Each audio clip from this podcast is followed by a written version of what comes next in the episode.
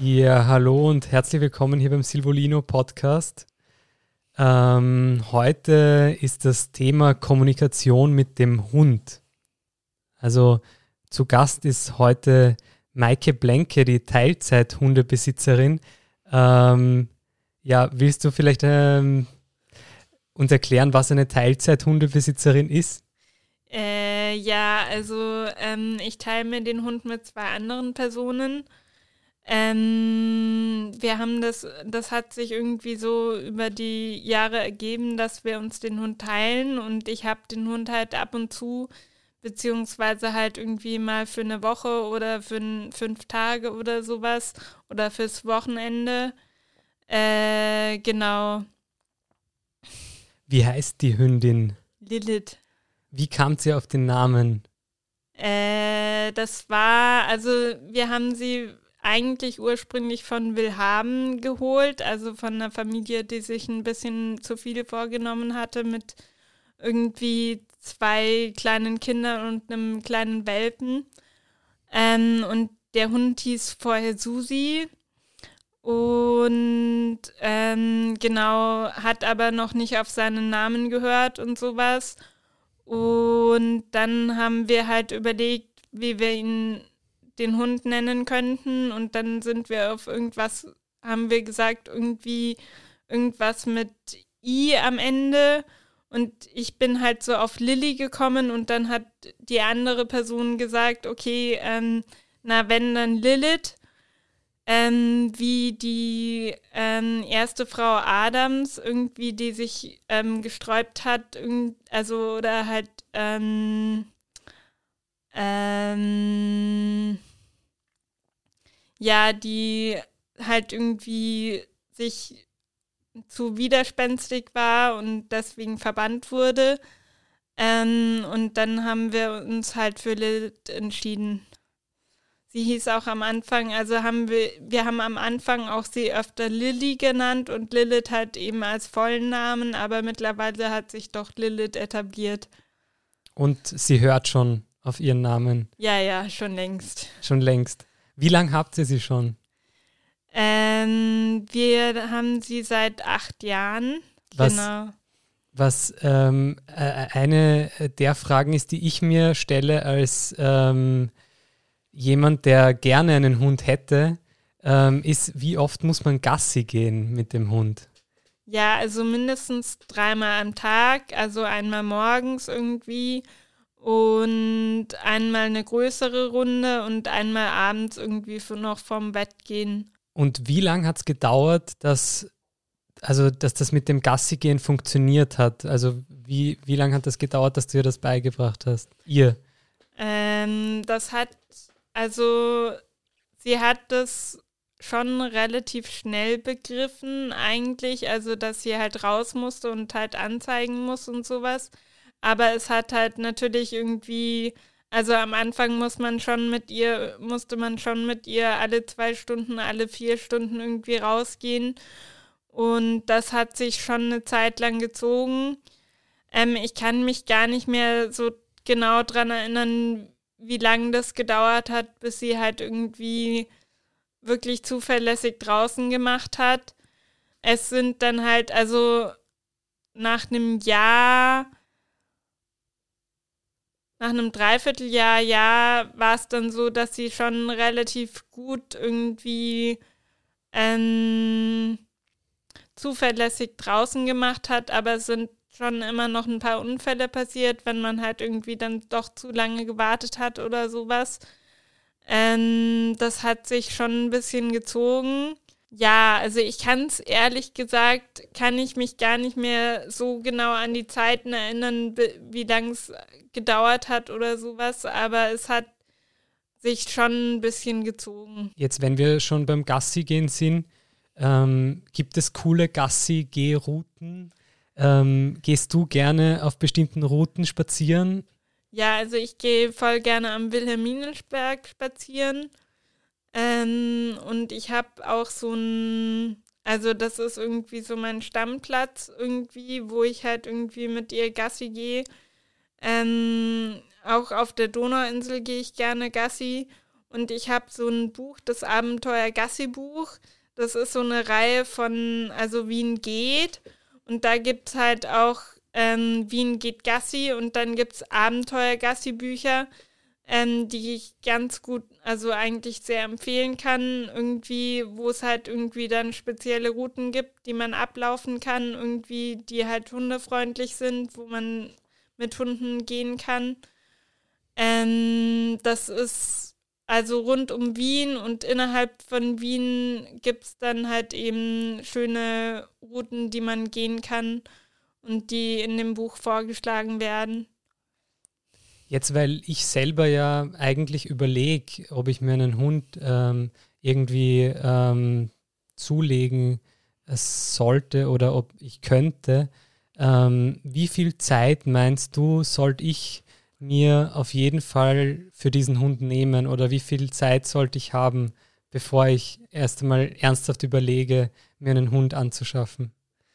Ja, also ich würde sagen, sehr viel Zeit, also vor allem die Anfangsphase. Ich merke das jetzt gerade bei einer Bekannten irgendwie, die sich einen Hund zugelegt hat. Irgendwie, das ist schon echt viel Arbeit, halt, bis der ähm, Hund halt auch wirklich irgendwie gecheckt hat, dass er draußen, draußen gehen muss und dass man halt eben schaut, also dass der Hund halt ja potty trained ist und sowas das dauert irgendwie schon eine Zeit lang und da sollte man sich auf jeden Fall irgendwie viel Zeit nehmen, sollte halt irgendwie vielleicht auch im ersten Jahr oder so vielleicht nicht unbedingt einen Vollzeitjob haben und halt irgendwie vielleicht auch viele Leute irgendwie, die sich halt dem Hund annehmen und halt irgendwie auch mal auf den Hund aufpassen können oder sowas. Also ich würde sagen, schon viel Zeit und ich würde halt irgendwie auch sagen, wenn man also man muss halt bedenken, dass der Hund halt auch alt wird. Also das ist ein Commitment von je nach Hunderasse, je nach Hund irgendwie teilweise von 16 bis 20 Jahren irgendwie. Also das ist ein langes Commitment, dass man da eingeht. Wie viel Zeit? Puh. Ähm, viel Zeit. Also man kann schon versuchen, irgendwie die, also das mit dem Hund irgendwie in den Alltag zu integrieren und sonst was. Aber man sollte, also ich kann es jetzt nicht quantitativ sagen in Stunden irgendwie pro Tag oder sowas. Aber ähm, also im ersten Jahr auf jeden Fall verdammt viel Zeit. Ähm, und in den nächsten Jahren halt eben sollte man sich halt schon überlegen, dass es halt irgendwie, dass man halt wirklich jeden Tag irgendwie rausgehen muss, jeden Tag irgendwie dreimal die, am Tag Gassi gehen muss, der Hund muss irgendwie ausgelastet sein, irgendwie, das kommt auch von Hund zu Hund drauf an, irgendwie wie viel Energie der Hund hat. Ja, viel Zeit, würde ich sagen. Viel Zeit, okay. okay. Sorry, dass ich da keine genauere Angabe machen kann. kein Problem, kein Problem. Aber das, äh, das heißt auf jeden Fall, sich das gut zu überlegen, ist auf jeden Fall sehr wichtig. Ja. Was mich jetzt auch noch interessieren würde, wäre, was isst Lilith gern? Ähm, was, was legst du ihr vor zu essen? Ähm, also sie mag Fleisch sehr gerne. Also was sie ähm, also sehr liebt, ist ähm, Hackfleisch irgendwie, was ich ihr sehr eher selten mache. Also das ist, ist dann eher bei ihren anderen Hundebesitzerinnen so, dass sie im ähm, Hackfleisch bekommt. Bei mir bekommt sie relativ hochwertiges Hundefutter aus der Dose, untergemischt mit Reis oder Nudeln oder sowas. Das ist für mich so ein Kompromiss. Ähm, darf, also ich gebe ihr halt nicht das billigste Hundefutter, dafür ist es halt dann irgendwie mit Reis oder Nudeln gestreckt oder sowas.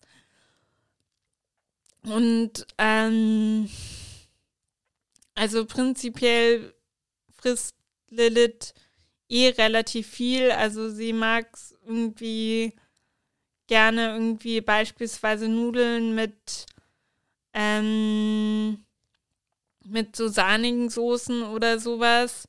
Ja, aber meistens gebe ich eben dieses hochwertige Hundefutter mit eben gestreckt mit Reis und Nudeln. Also, wenn ich jetzt nochmal darauf zurückkomme, ich will mir einen Hund äh, zulegen, wo oder also wo sind die, ähm, die, die Orte, die man auf jeden Fall kennen sollte als Hundebesitzer in Wien? Also das sollten auf jeden Fall im eigenen Bezirk die Hundezonen sein. Ähm, also es gibt in Wien eigentlich jede Menge Hundezonen. Die einen sind mal schöner, die anderen mal nicht so schön. Ähm, da kommt man aber, also da ist halt eben eigentlich auch die Pflicht, die Hunde von der Leine zu nehmen. Ähm, und genau, da ist eigentlich der Ort, wo man halt auch andere Hunde treffen kann, wo die Hunde spielen können. Das ist so im eigenen Bezirk irgendwie das Wichtige und da gibt es unterschiedliche Hundezonen irgendwie. Ähm, und je Bezirk ist es auch irgendwie ein bisschen anders. Oder halt auch innerhalb von Bezirken ist man halt schneller bei bestimmten Hundezonen, die sehr schön sind. Oder in manchen Bezirken habe ich jetzt auch schon gehört, dass es halt irgendwie nicht so cool ist, irgendwie mit den Hundezonen oder sowas weil die halt einfach nicht so schön sind oder halt eben da manchmal auch Giftköder irgendwie, ja, dass da halt Giftköder ausgelegt werden, teilweise von Leuten. Mhm. Ja, da. Also da muss man wirklich aufpassen. Da muss man wirklich aufpassen, ja. Also bei mir im achten Bezirk ist es eh ähm, also habe ich bisher noch nie das Problem gehabt, aber ich habe es halt irgendwie mal aus anderen Bezirken gehört, dass man da echt aufpassen muss.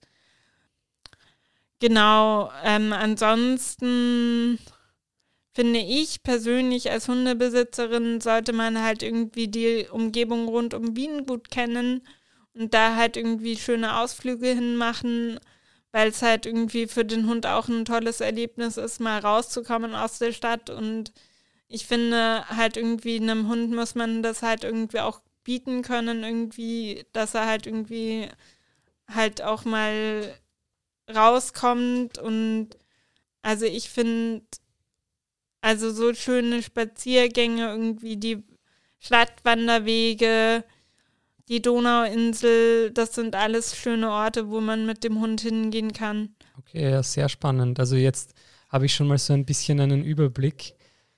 Jetzt vielleicht eher was Psychologisches. Also ich habe das Gefühl, ähm, dass, äh, dass es oft passiert, dass man Tiere vermenschlicht. Hast, ja. hast du das Gefühl, dass, dass, dass dir das auch manchmal passiert mit Lilith oder? Ja, also ich fand es irgendwie voll spannend, halt irgendwie auch in der Interaktion mit den anderen, ihren anderen Besitzerinnen, irgendwie, wo wir halt irgendwie schon irgendwie viel drüber geredet haben irgendwie so, okay, jetzt ist sie beleidigt oder jetzt ist sie halt irgendwie, das mag sie nicht und das zeigt sie halt auch an und sonst was. Und wo man halt irgendwie, also wo ich dann halt auch irgendwie lernen musste, vieles ist aber auch Konditionierung und sowas.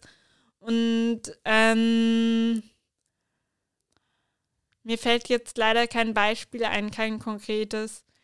Ähm, aber es war dann schon so, dass, also ja, also ich glaube schon, dass man irgendwie dazu neigt, den Hund dann zu vermenschlichen und zu, ja, ähm, dass man mit ihm spricht auch natürlich irgendwie. Ja, schon. Hm. Aber die, die Zusprache oder sowas finde ich ja eigentlich, also ähm, die, davon hat der Hund ja auch was. Also das ist ja nicht also mhm. selbst wenn man irgendwie jetzt nicht mit einem Hund so sprechen kann, wie ich jetzt mit dir spreche oder so, irgendwie glaube ich schon, dass dass da was ankommt. Dass da was ankommt und dass halt ihn ja, dass der Hund halt irgendwie was davon mitnimmt. Jetzt eine ganz kurze und Knappe Frage, darf sie in deinem Bett schlafen? Prinzipiell ja, ähm, aber es ist so, dass äh, ich jetzt ein Hochbett habe und da kommt sie nicht mehr hoch. Aber als ich ein niedriges Bett hatte, da durfte sie bei mir schlafen. Also du hebst sie auch nicht hoch hinein? In nee, mache ich nicht. Nein. Ähm, wie lange dauert es, bis man getrost den Hund von der Leine lassen kann? Ich glaube, das kommt auf den Hund drauf an, das kommt aufs intensive Training drauf an, das man mit dem Hund hat. Ähm, ich habe, also wir haben, glaube ich, mit bei Lilith angefangen, sie so mit einem Jahr oder so, wo sie halt irgendwie so Kommandos wie Steh und ähm, sowas konnten, konnte. Da haben wir angefangen, sie mal von der Leine zu lassen, irgendwie in verkehrsberuhigten Straßen und sowas. Mhm. Ähm, wir haben davor aber ganz viel mit ihr trainiert, halt eben sind wirklich konsequent irgendwie jedes Mal stehen geblieben, wenn, wenn, sobald man an Gehsteig kommt, irgendwie sagt man steh und wenn man rübergeht, dann sagt man und drüber. Und darauf hört sie jetzt auch. Darauf hört sie jetzt auch. Also sie braucht eigentlich mittlerweile auch gar kein Kommando mehr mit Steh oder sonst was, sondern sie bleibt von alleine vom Gehsteig stehen. Ähm, das war aber echt viel Arbeit und das war eine gemeinsame Leistung irgendwie, die wir gemeinsam irgendwie gestemmt haben. Ähm, ich weiß nicht, also ich würde, ich würde das, ich weiß nicht, ob ich es irgendwie allen empfehlen würde oder ähm, das kommt halt wirklich auf den Hund drauf an, wie gut er hört irgendwie und man merkt dann, glaube ich, auch innerhalb, also im Training selber irgendwie, wie gut der Hund hört, wie, wie responsive der Hund ist. Ähm, und äh, ja, also ich glaube, es sind halt irgendwie nochmal zwei unterschiedliche Sachen. Also einmal in der Stadt irgendwie den Hund von der Leine lassen und einmal in, im offenen Gelände den Hund von der Leine lassen. Ähm, Im offenen Gelände ist es halt wichtig, dass der Hund halt zurückkommt. Da wird halt irgendwie oft von HundetrainerInnen empfohlen, halt eben den Hund lange Zeit an der Schleppleine laufen zu lassen und da halt irgendwie mhm. zu schauen, irgendwie, dass der Hund halt wirklich zuverlässig irgendwie zurückkommt, wenn man ihn ruft. Ich bin auch irgendwie ein Fan von Zach George geworden. Das ist so ein Hundetrainer auf YouTube. Mhm. Irgendwie, der hat seinen Hund irgendwie so mit einem Jahr, anderthalb Jahren irgendwie so angefangen, irgendwie das ohne Leine-Training zu machen. Irgendwie so, dass erstmal so in ähm, umzäunten Arealen. Ähm, und dann hat das eben genau mittlerweile irgendwie, also da er hat halt eben bei seinem eigenen Hund halt gezeigt, wie, wie er das Training irgendwie so macht. Und da ist er mittlerweile, der Hund ist ein, ein, ein Dreivierteljahr, zwei, Dreivierteljahr alt, also ein Jahr und ein Dreivierteljahr alt. Mhm. Irgendwie da ähm, tut er mittlerweile den Hund auch mittlerweile von alleine lassen. Ähm, ja, also es kommt, glaube ich, wirklich auf den Hund drauf an und das muss man halt im eigenen Umgang mit dem Hund irgendwie merken, irgendwie, ob der Hund so weit ist oder nicht. Ja, also bei uns war es dann schon so, dass wir ab einem Jahr irgendwie den Hund schon von der Leine gelassen haben, also die Lilith. Und da war es eigentlich, also hatten wir ein paar Situationen, wo wir wirklich Schiss hatten, dass sie nicht zurückkommt. Aber sie ist dann doch immer wieder zurückgekommen. Mhm. Und also so ein bisschen dieses Vertrauen in den Hund halt auch geben, irgendwie, dass er halt irgendwie dann doch hört und irgendwie, wenn er dann halt wiederkommt, dass man ihn stark belohnt und sowas. Ähm, das ja, glaube ich, ist halt irgendwie schon auch irgendwie was Wichtiges. Aber das muss man halt eben auch wirklich ganz genau abchecken, irgendwie mit irgendwie, wie man glaubt, wie weit man im Training ist und sowas. weil du vorher diesen Hundetrainer erwähnt hast. Ja. Das heißt, es gibt äh, wahrscheinlich auch sehr viele Hundetrainingsvideos auf, ja. auf YouTube, die man empfehlen kann, oder? Ja, also es gibt ähm, einige Hundetrainingsvideos. Ich finde halt irgendwie persönlich Zach George besonders gut, weil er halt eben auf ähm, irgendwelche speziellen Geschirre oder so verzichtet, die halt irgendwie den Hund halt irgendwie beispielsweise davon abhalten sollen, irgendwie an eine Leine zu ziehen oder sonst was mhm. und die dem Hund halt irgendwie unangenehm sind oder so und ähm, Zach George macht das halt alles eigentlich nur mit Konditionierung, also mit positiver Konditionierung, also mit Leckerlis oder mit Spiel oder mit irgendwie halt ähm, dem äh, also praktisch die Umwelt als Belohnung setzen. Genau, also bisher habe ich eigentlich, abgesehen von Zach George, noch kein gutes Hundetraining irgendwie auf YouTube gefunden, ehrlich gesagt. Okay, aber das aber, können wir empfehlen. Sozusagen. Ja, Zach George. Mhm. Ja, vorletzte Frage. Ähm, auf welche Kommandos hört Lilith? auf welche Kommandos sie hört. Also Sitz, Platz, auf jeden Fall dann Hopsi, also springen. Ah, wirklich? Ja, voll. Ähm, steh, dass sie halt stehen bleibt oder langsam. Dann Fuß natürlich. Ähm, komm ist ein ganz, ganz wichtiges Tool. Und gibt es eine bestimmte Reihenfolge, in der man diese Kommandos dem Hund beibringt? Also jetzt eine gewisse Reihenfolge ist halt, also normalerweise tut man schon irgendwie zuerst mal, also bevor man dem Hund Platz beibringt, tut man ihm Sitz beibringen, weil halt eben dann das Platz eigentlich aus dem Sitz heraus entsteht. Mhm. Ähm, aber sonst würde ich sagen, ist es sehr viel Mischmasch eigentlich. Also man kann das sehr gut mischen und der Hund ist da auch nicht verwirrt. Oder? Nicht verwirrt irgendwie. Mhm. Ja. Also wir haben das schon irgendwie gemacht. Also wir haben schon irgendwie vieles nebeneinander gemacht irgendwie und antrainiert. Okay. Jetzt letzte Frage.